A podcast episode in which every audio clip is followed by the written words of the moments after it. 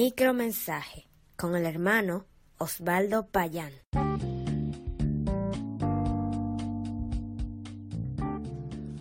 Hoy vamos a ver por qué debemos dar gracias a Dios.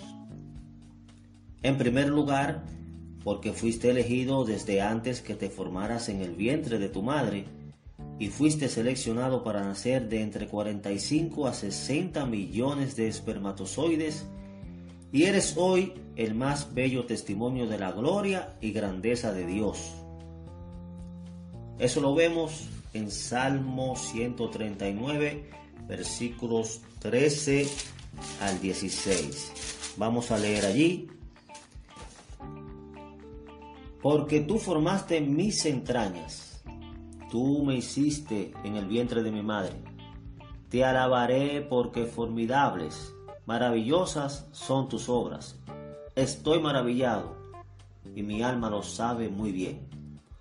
No fue encubierto de ti mi cuerpo, bien que en oculto fui formado y entretejido en lo más profundo de la tierra.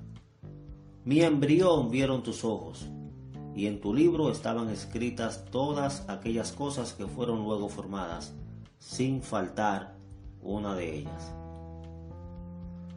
En segundo lugar, damos gracias a Dios por cada día que podemos ver al despertar, en el cual su misericordia se manifiesta con nosotros y es una nueva oportunidad para adorarlo y para alabarlo de todo corazón. Vemos en Lamentaciones capítulo 3, versículos 22 y 23 y 31 y 32. Vamos a leer allá qué nos dice la palabra de Dios.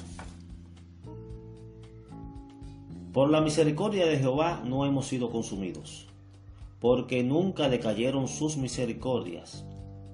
Nuevas son cada mañana, grande es tu fidelidad porque el Señor no desecha para siempre.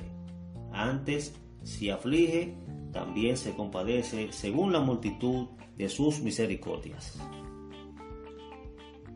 En tercer lugar, damos gracias a Dios porque a pesar del pecado cometido por el hombre y que también heredamos de nuestros primeros padres, Él te da una oportunidad de vida nueva y abundante por medio de su Hijo Jesucristo, quien tomó nuestro lugar muriendo en la cruz y vive hoy para darte esa vida que solo por creer en Él y confesarlo con tu boca te será dada.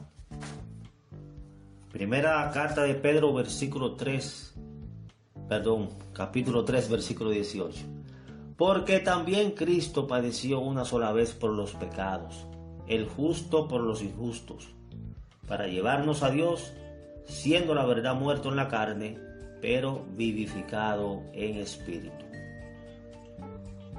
Por todo eso debes buscar a Cristo cuando las cosas no te salgan como esperabas, cuando sientas prejuicios o las opiniones de la gente te hagan sentir que no mereces algo, cuando las cosas que anhelas tarden en llegar, cuando acciones de otras personas te llenan de frustración busca a Cristo.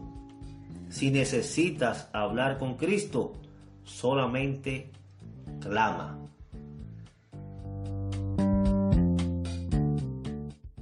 Si quieres saber más, escríbanos al correo electrónico micromensaje.hotmail.com. Dios le bendiga.